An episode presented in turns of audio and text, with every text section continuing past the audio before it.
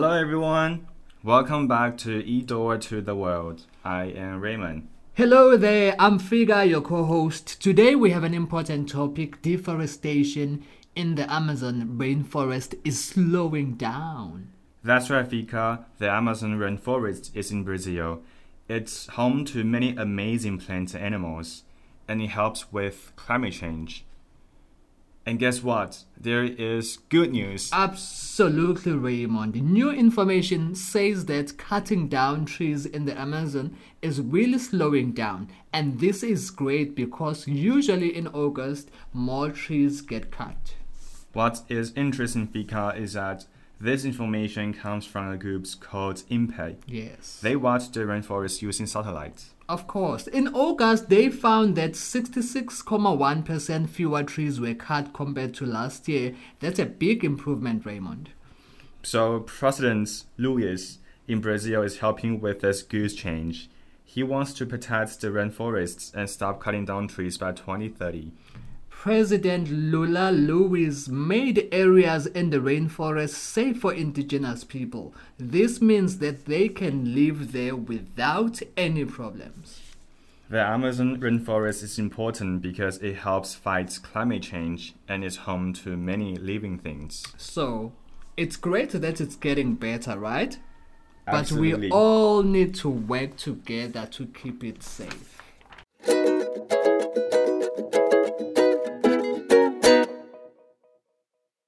Welcome back, everyone. Fika, uh, could you please pick three words from the article and use one of them in a sentence? Of course, Raymond. The words I've chosen are rate, R A T E, 速度 rate. The next one is drop, D R O P. 下降 And the last one is protect, P R O T E C T. 保护 protect. The sentence is Deforestation is a problem because it harms the environment, so we must work together to protect our forest. Great choice, Fika.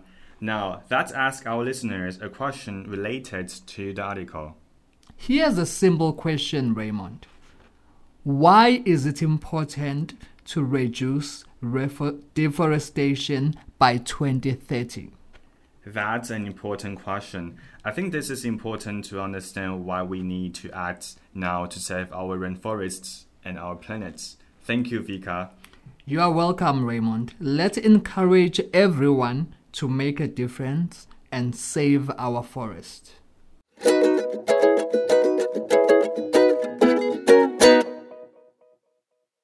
Now, let's talk about some problems caused by cutting down trees. That's right, Raymond. When trees are cut down, it leads to some big issues. And these problems are, for instance, animals and plants lose homes and they disappear. When the trees are cut down, animals and plants lose their places to live. That is a big problem, Speaker. We must protect where these creatures live. Right, here's another problem. The earth gets warmer. Cutting trees releases gases into the air, making the earth warmer. That's right, that's not good at all. Warmer weather can harm our planet. You are right. Let's talk about another problem. Flooding. Trees help soaking up rainwater, so without them, we get more floods. Flooding can be really dangerous and cause a lot of damage, Vika. Let's discuss the next the next problem. Less rain. Trees help make rain. So, cutting them down can lead to less rain. Especially for people and, and animals who need it. Absolutely. Here's another problem, Raymond. Dirty air. Cutting trees can make the air we breathe less clean and healthy. Clean air is important for our health. That's a problem we need to fix. You are right. Here's another issue. We lose important medicines. Raymond, Many medicines come from plants in the rainforest. That's right. Medication is very important for our health. We need to protect these valuable resources.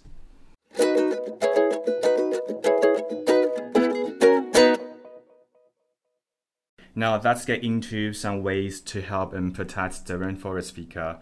What can we do? That's a great question, Raymond. We can do several things to make things better. Number one, we need to support the groups that protect nature. We can help organizations that take care of the rainforest and its creatures. Yes, that's a great way to make a difference, Vika. When we help these groups, we are helping the for- rainforest too. Yes, here's another solution. We need to plant more trees. We can plant trees uh, in areas where trees were cut down. Yes, it's a great way to bring the for- uh, the forest back, Vika. Planting trees is like giving back to nature. That's right. Let's talk about another solution. Teach others about the rainforest. We can tell our friends and families why the rainforest is important and why we must protect it. Because knowledge is powerful, Vika. Yes. When we share what we know, we inspire others to help too. So true. Now, let's discuss the next solution. Choose things made sustainably. Now, we should pick products that don't harm the environment and support companies that take care of our planet. That's a good point, Vika. What we buy can make a big difference. Here's another solution, Raymond. Visit and respect the rainforest. Visiting the Amazon rainforest helps us appreciate its beauty and its importance.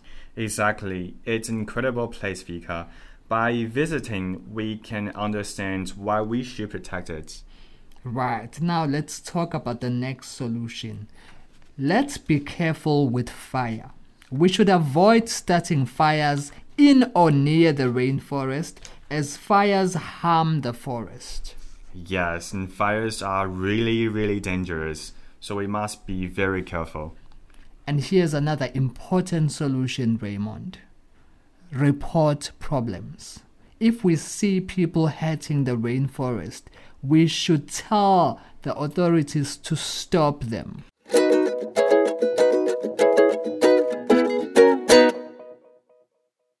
That's right, Raymond.